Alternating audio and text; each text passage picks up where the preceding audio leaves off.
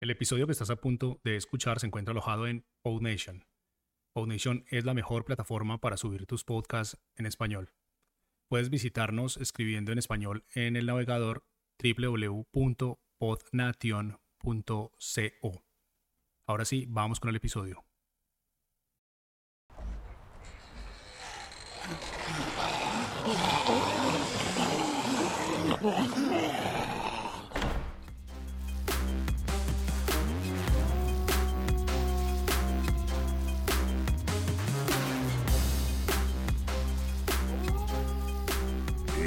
Estás escuchando a los zombies, el podcast en el que vamos por tu cerebro.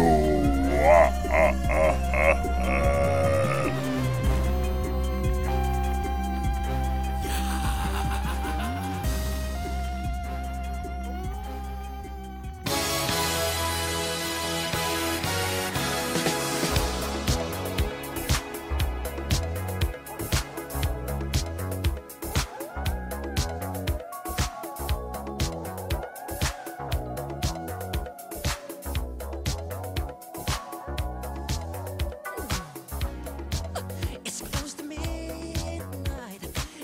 Hola a todos y todas amigos y amigas zombie en todo el mundo, pero especialmente en la ciudad de Bogotá. Espero que se encuentren muy bien. Gracias por estar aquí en otro episodio de A los Zombie, su programa zombie más espectacular. Mi nombre es Jerónimo Rico y hoy estaremos hablando sobre moda sobre consumo y sobre cómo los seres humanos nos hemos acostumbrado a comprar ropa sin preguntarnos de dónde viene o en dónde termina. Todo esto surgió alguna vez en una de esas reuniones entre amigos por allá en el año 2021 en la que nos pusimos a hablar sobre que los zombies eran muy ecológicos.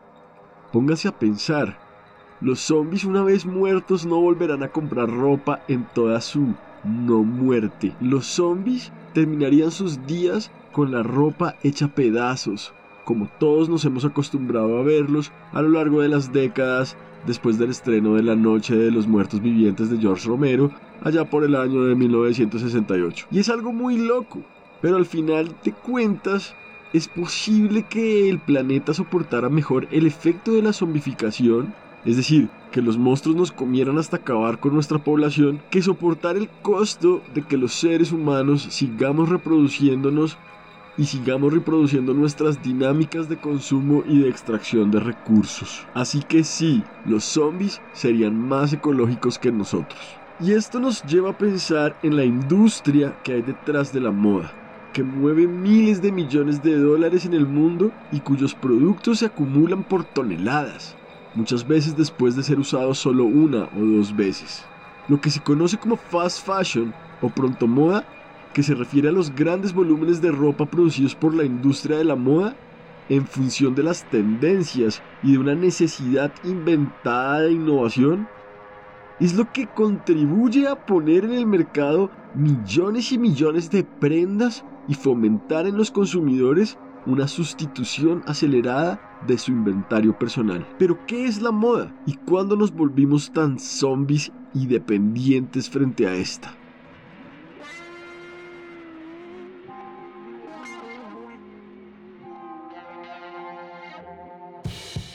La moda según la fuente más básica que es Wikipedia, es un conjunto de prendas de vestir, de adornos y complementos basados en gustos, usos y costumbres que se utilizan por una mayoría de personas durante un periodo de tiempo determinado y que marcarán tendencia según la duración del mismo. El término viene del francés, por supuesto, tenía que ser francés, ya que Francia desde la Edad Media fue conocida por sus creaciones y diseños extravagantes. En el siglo XV y XVI, las pelucas, los corsés, la ropa interior poblaban las mansiones y los cabarets y se volvieron sinónimo de la alta alcurnia por sus diseños. Marcaban una conexión de las personas con la monarquía y con la corte. Filósofos como Bourdieu o Thorstein han señalado que la moda tiene como función distinguir a las personas y la clase alta usa la moda para diferenciarse del resto de las personas. Es algo que vemos en nuestro día a día en todos los países del mundo y que es tan común que a veces ni siquiera nos damos cuenta de eso. Uy, qué montañero con esos zapatos. Uy, qué vieja tan loba por usar esa chaqueta. Uy, esa vieja es una guisa, como diríamos eh, acá en Colombia. ¿Cómo se pone ese jean así de ajustado y con lentejuelas? No, no, no, no, no, por Dios, qué barbaridad. Entonces, fíjense cómo la moda finalmente lleva a una distinción muy fuerte de clase. Según estos filósofos, la belleza y el simbolismo del ocio relacionado con el ser pudiente y no tener que trabajar tanto, y la sobriedad y eficacia de las prendas de las clases bajas e industriales se enfrentan constantemente. Sin embargo, es muy irónico que también a menudo un tipo de ropa se transforma en el otro, o más bien, una clase social empieza a usar lo que antes usaba la clase enfrentada. La clase alta se empieza a poner lo que la clase baja usaba, cuando esto se vuelve moda. A estos fenómenos se los llama difusión vertical y difusión horizontal de los gustos. La difusión vertical es el mecanismo según la cual la moda se transmite de una clase a otra, pues toda clase imita a la inmediatamente superior. Pero también como ya vimos, cuando una tendencia se vuelve moda, la clase más alta también suele imitar a la clase más baja, aunque tratará de generar nuevos factores de diferenciación que mantengan y promuevan esa distinción social marcada. A esto es a lo que se le llama difusión horizontal de los gustos.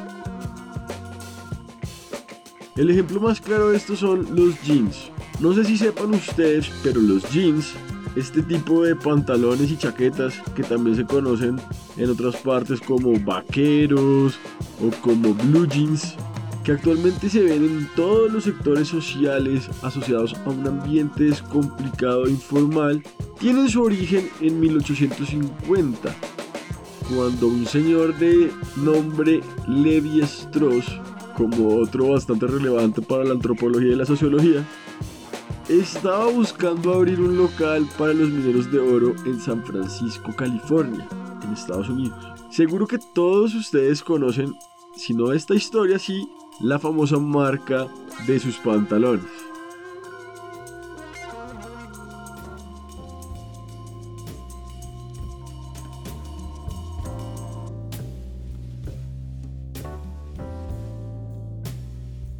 Pues resulta que el señor Levi Strauss descubrió que los buscadores de oro preferían dormir a intemperie, es decir, no que no les gustaba dormir en carpas, pero tenían que resolver un problema con sus pantalones. La rudeza del trabajo más el peso de las pepitas que cargaban en sus bolsillos hacían que estos se rompieran constantemente.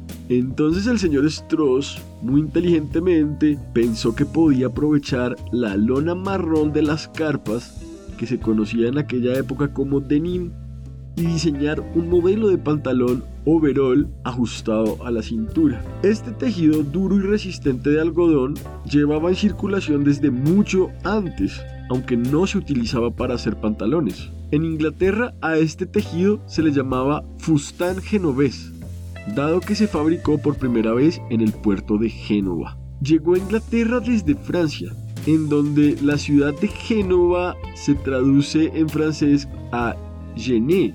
Este hecho acabó modificando el nombre del tejido con el paso del tiempo. Primero de Gené a Jean y posteriormente a Jean o Jean pero sigamos con el señor Strauss. Resulta que uno de los clientes de este señor fue un sastre que le compraba rollos de tela, llamado Jacob Davis. Ellos eran judíos, entonces también por eso se relacionaron. Y este señor, cansado de comprar tela para remendar los pantalones rotos, pensó en que podían ser reforzados con remaches de cobre en algunos puntos de especial tensión, tales como los extremos de los bolsillos o la base de la bragueta. esos taches que todos conocemos y que son totalmente característicos de los jeans. Y pues como Jacobs no tenía dinero para patentar la idea, le propuso a Strauss hacer negocios juntos y el 20 de mayo de 1873 recibieron la patente en la Oficina de Patentes y Marcas estadounidenses y nació el jean tal y como lo conocemos. Después de un tiempo, en los 50, estos jeans se empezaron a imponer como una prenda juvenil y con ello se terminaron convirtiendo en el objeto de moda que todos conocemos.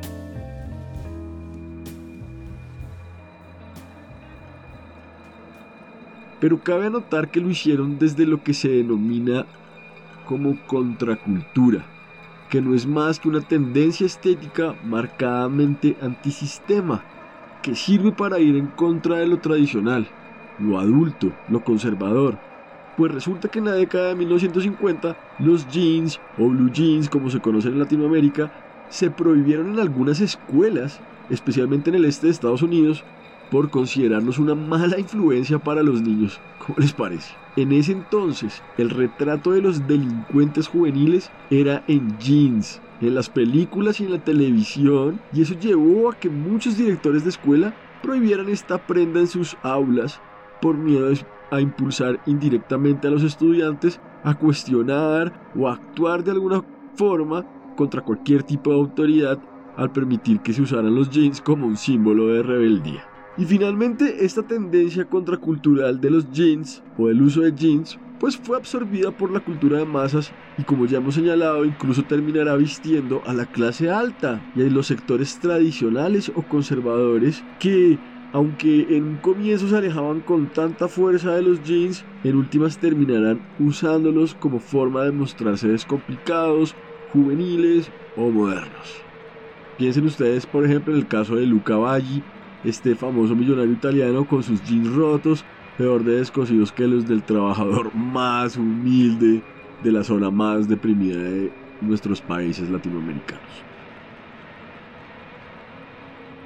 Como les decía, esto se le conoce como difusión horizontal de los gustos, y fue un término que fue acuñado por otro de los primeros teóricos de la moda llamado George Simmel. Y este señor decía algo que es muy evidente actualmente, y es que aquellos que intentan ser diferentes o únicos, entre comillas, no lo son, porque al tratar de ser diferentes, se convierten en parte de un nuevo grupo de personas que se han etiquetado a sí mismos como diferentes o únicos, entre comillas. Entonces, Simmel argumentó que seguir lo que está de moda no solo implica dualidades entre clases, sino también el esfuerzo de algunas personas por estar a la moda. Y según este autor, la gente pasada de moda ve a los que siguen una moda como imitadores y ellos mismos como inconformistas, pero argumenta que estos últimos simplemente están participando en una forma inversa de imitación. Y generalmente lo que pasa es que cuando una, una tendencia o una moda se vuelve tan masiva, pues llega un momento en el que vuelve y cae y deja de ser eh, interesante. Pónganse ustedes a pensar, por ejemplo, en el caso del Blackberry, que fue todo un boom una moda y después pasó que nadie lo volvió a usar.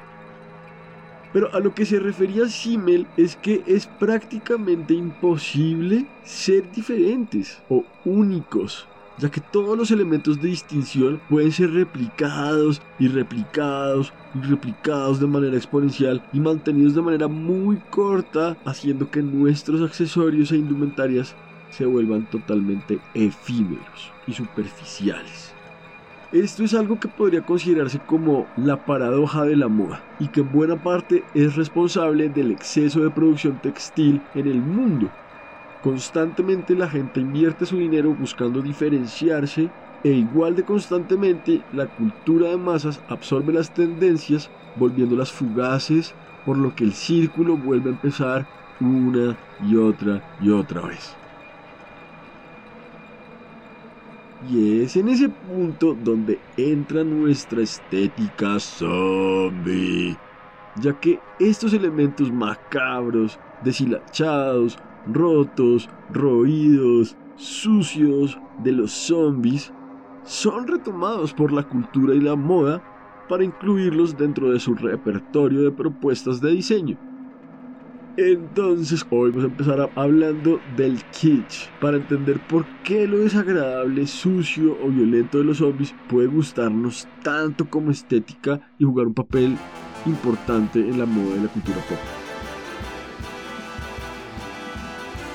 El kitsch es un estilo artístico considerado cursi, ridículo o trillado y en definitiva vulgar, aunque pretencioso, por lo tanto no sencillo ni clásico, sino de mal gusto y regresivo infantiloide. En un principio fue un término usado en los años 30 del siglo XX por varios filósofos de corte marxista con una connotación negativa para referirse despectivamente a lo que no correspondía con los cánones estéticos del avant-garde o la vanguardia. Era algo pícaro, recargado y clichésudo que incluso llegó a ser percibido como un peligro para la cultura por los distinguidos círculos del arte en esa época. Teodoro Adorno filósofo del que hemos estado hablando en los últimos episodios, debido a sus teorías marxistas sobre la dialéctica negativa, es decir, sobre el papel del otro y de lo anormal y lo contracultural, percibía lo kitsch en términos de lo que él llamaba la industria cultural, donde el arte es controlado y planeado por las necesidades del mercado y es dado a un pueblo pasivo que lo acepta lo que es comercializado para adorno es un arte que no cambia y que es formalmente incoherente, pero que sirve para dar a la audiencia entretenimiento. Es simplemente dar algo que mirar. Ya en esta época, a principios del siglo XX, hace casi 100 años, Adorno casi que profetizaba lo que terminaría pasando con la cultura de masas y la globalización. Pero volviendo con el kitsch, Adorno pensaba que el arte debe ser subjetivo, cambiante y orientado contra la opresiva estructura del poder, y afirmaba que el kitsch es solo una parodia de la catarsis que intenta generar el arte, y también parodia de la verdadera conciencia estética del artista. De ordinario, la definición de una pieza como kitsch implica un secreto desprecio y el deseo de diferenciarlo del verdadero arte culto, entre comillas. Por lo que las piezas realizadas en materiales económicos que emiten otros más caros, normalmente ostentosas, son consideradas kitsch. Es así como este estilo estético logra vender elementos y formas no convencionales haciéndolas pasar por algo sofisticado que transmite un ideal de valor.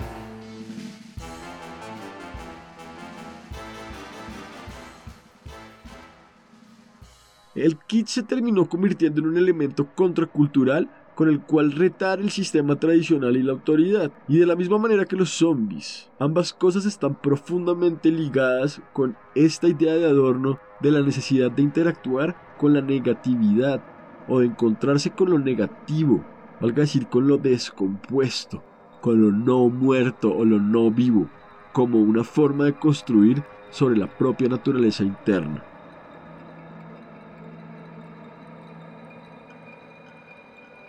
Sin embargo, también hay que reconocer que por supuesto el kitsch también ha sido usado con este carácter comercial que lo ha caracterizado siempre y esto no ha parado en la actualidad. Obviamente existen celebridades como Kendall Jenner, por poner un ejemplo, que hacen un uso intensivo de estos elementos grotescos que en cualquier otro contexto producirían repulsión o enfado, pero que en el mundo de la moda son aclamados y hasta venerados, impulsando una industria cuyo impacto ambiental y social es evidente. Pero antes de hablar de este cambio, tenemos un anuncio muy especial que queremos hacerles y para esto contamos con un invitado muy especial.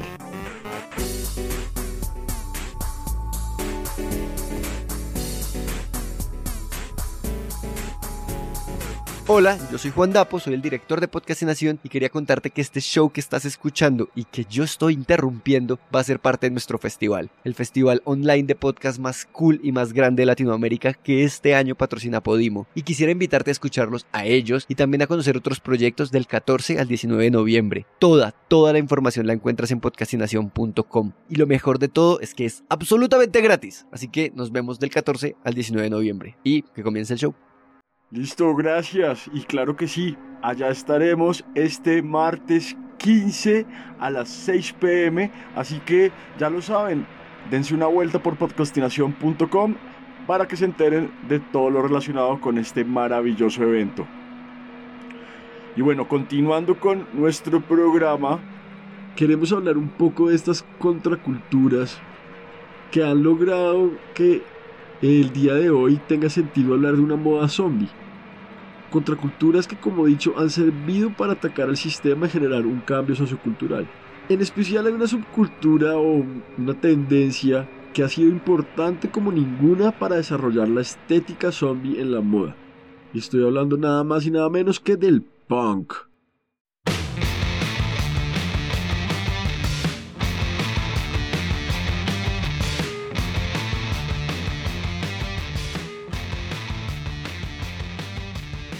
En el punk confluyen perfectamente esos elementos distópicos, existenciales, agresivos, contestatarios y violentos que han sido sinónimo de los zombies. Los punks han formado parte de esa base social del consumismo en la que los elementos de identificación se funden en una masa informe y se asume una necesidad de diferenciarse de los demás con ciertos elementos que podríamos llamar podridos o descompuestos.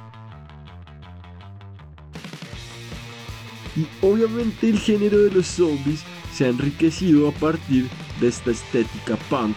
Pensemos por ejemplo en el caso de uno de los más notables villanos de The Walking Dead, que es un perfecto rufián punkero al que solo le falta el peinado tradicional mohawk que distingue a los que siguen este tipo de cultura, pero por lo demás está presente todo. La chaqueta de cuero, los taches, las botas militares, los pantalones ajustados, la actitud violenta y anarquista. El punk es el perfecto sobreviviente del apocalipsis y ha generado un estilo corrosivo, antisocial y fuerte que lo enfrenta perfectamente con los monstruos y lo deja brillar como un malvado villano o un inconsciente héroe. Sin embargo, como cualquier otra expresión contracultural, la moda punk también se ha comercializado y los diseñadores de moda bien establecidos como Anna Sui, Vivian Westwood, Jean-Paul Gaultier han utilizado elementos punk en su producción, haciendo que una vez más se acoplen a la masividad y varias revistas de moda y otros medios de comunicación orientados al glamour han presentado peinados punk clásicos y ropa con influencia punk. Sin embargo, la moda de los primeros artistas punk fue desafiantemente antimaterialista lucían un tono generalmente descuidado y a menudo los peinados cortos reemplazaban el aspecto hippie de pelo largo y de los estilos de rock y disco de la década de los 70.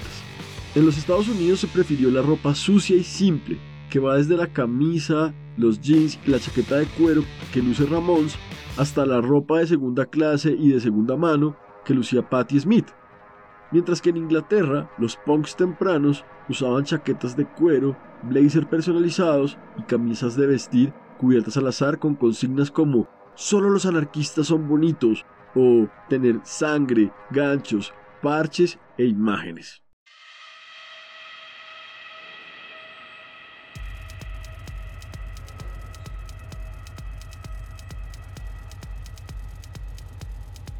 Lo triste es que todas esas ideas han llegado a perderse un poco o a pervertirse, ya que actualmente se calcula que la industria de la moda es la segunda más contaminante de todo el planeta Tierra, después de la del petróleo. De acuerdo con un informe de la ONU de 2019, esa industria duplicó su producción entre el año 2000 y 2014, lo que la convierte en la responsable del 20% del desperdicio y de la contaminación del agua en todo el mundo cada año se tiran al mar medio millón de toneladas de microfibras, lo que equivale a 3 millones de barriles de petróleo. La industria del vestido utiliza 93 millones de metros cúbicos de agua, un volumen suficiente para satisfacer las necesidades de 5 millones de personas. Y por ejemplo, para producir unos jeans del señor Strauss se necesitan 7.500 litros de agua. Esa cifra es totalmente impresionante. Para ponerlo en un contexto, según los datos de UNICEF, cada año mueren más o menos 100.000 niños por enfermedades asociadas al agua contaminada o por la falta de esta. Y 748 millones de personas en el mundo tienen serias dificultades de acceso al líquido vital. Además, la industria de la moda produce más emisiones de carbono que todos los vuelos y envíos marítimos internacionales juntos, con las consecuencias que ello tiene en el cambio climático y el calentamiento global.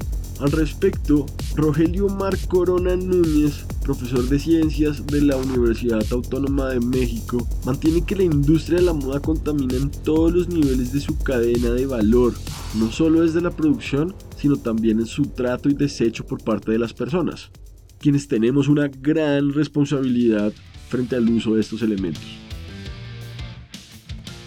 Es decir, la moda contamina desde que se extraen los recursos para producir las mismas telas, como por ejemplo en el caso de los pesticidas que se utilizan en los cultivos de algodón y pueden llegar a contaminar los suelos y los cuerpos de agua, o como en otro ejemplo con la producción de plásticos y telas sintéticas, donde se emiten grandes cantidades de carbono a la atmósfera o se utilizan metales pesados. Pero también se genera contaminación de todo tipo en la distribución, el manejo, el mantenimiento y el desecho de los productos textiles. Pensemos solamente en los aparadores donde se exhibe la ropa, que pueden estar 12 horas constantes bajo luz artificial, con el impacto que genera este consumo de energía. Y claro, llegamos también al consumidor, ya que la contaminación no se detiene con la compra de una pieza textil. La misma forma en que la lavamos puede generar un impacto ambiental, o si decidimos utilizar lavadora o no, o usar secadora, o dejar las prendas al sol. El impacto ambiental de la industria textil es muy real y evidente. Un ejemplo de esto fueron las conocidas imágenes del cementerio de ropa en el desierto de Atacama en Chile. Este cementerio, como fue conocido, es un desierto convertido en el vertedero de enormes cantidades de prendas que después de haber sido fabricadas en Asia, alguien las utilizó y pronto desechó en Europa, Estados Unidos o incluso en Asia. El problema sobre todo es, como mencionábamos, el fast fashion, que además provoca que se introduzcan al mercado muchas más colecciones de ropa durante lapsos breves, siguiendo esas denominadas tendencias, dándose un modelo de producción donde se fabrican prendas con materiales de baja calidad para asegurar un precio barato, por lo que incluso podríamos hablar de ropa prácticamente desechable. Además, su velocidad de manufactura repercute en su escasa durabilidad. Para cumplir con los plazos que el fast fashion ha impuesto, la producción de las prendas se realiza en países que tienen condiciones laborales precarias, generalmente en el sur de Asia, como pueden ser Bangladesh, India, Camboya, Indonesia, Malasia, Sri Lanka, China, o sin ir más lejos, países centroamericanos como El Salvador, Honduras, Guatemala, entre otros. Cabe entonces preguntarnos si la moda zombie existe o si más bien será que toda la moda es zombie, ya que con el uso indiscriminado y el consumo desmedido, lo único que se demuestra es el enorme grado de inconsciencia de los seres humanos frente al otro. Que nos lleva a comportarnos como verdaderos zombies, para nada ecológicos, pero igual de oportunistas y violentos, que no les importa nada sino acabar con todo y traer el apocalipsis.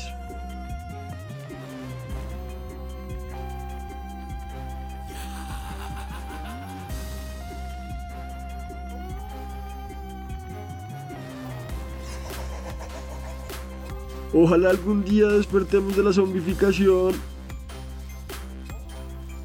Pero por lo pronto les agradecemos en el alma su atención. Como siempre son temas complejos que requieren tomarse un tiempo para pensar.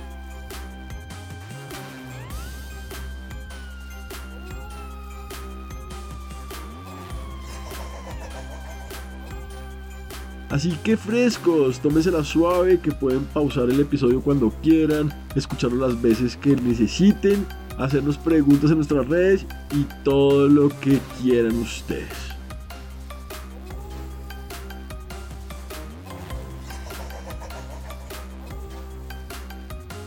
Y ya saben, vamos a estar este martes 15 de noviembre a las 6 pm haciendo un episodio totalmente en vivo junto a nuestros grandes amigos bolivianos de The Supply Chainers.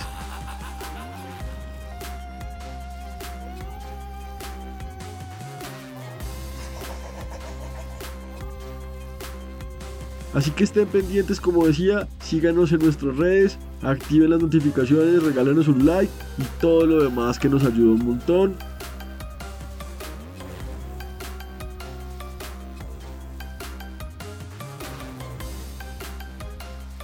Mi nombre es Jerónimo Rico y fue un placer acompañarlos otra vez más en este su programa A los Zombies, donde hacemos las cosas así, a los zombies.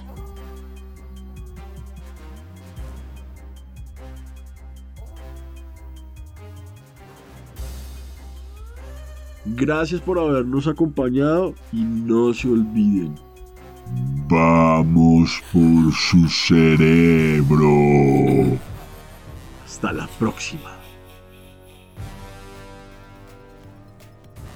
Estás escuchando los bloopers de A los Zombies, en donde simplemente nos cagamos de la risa.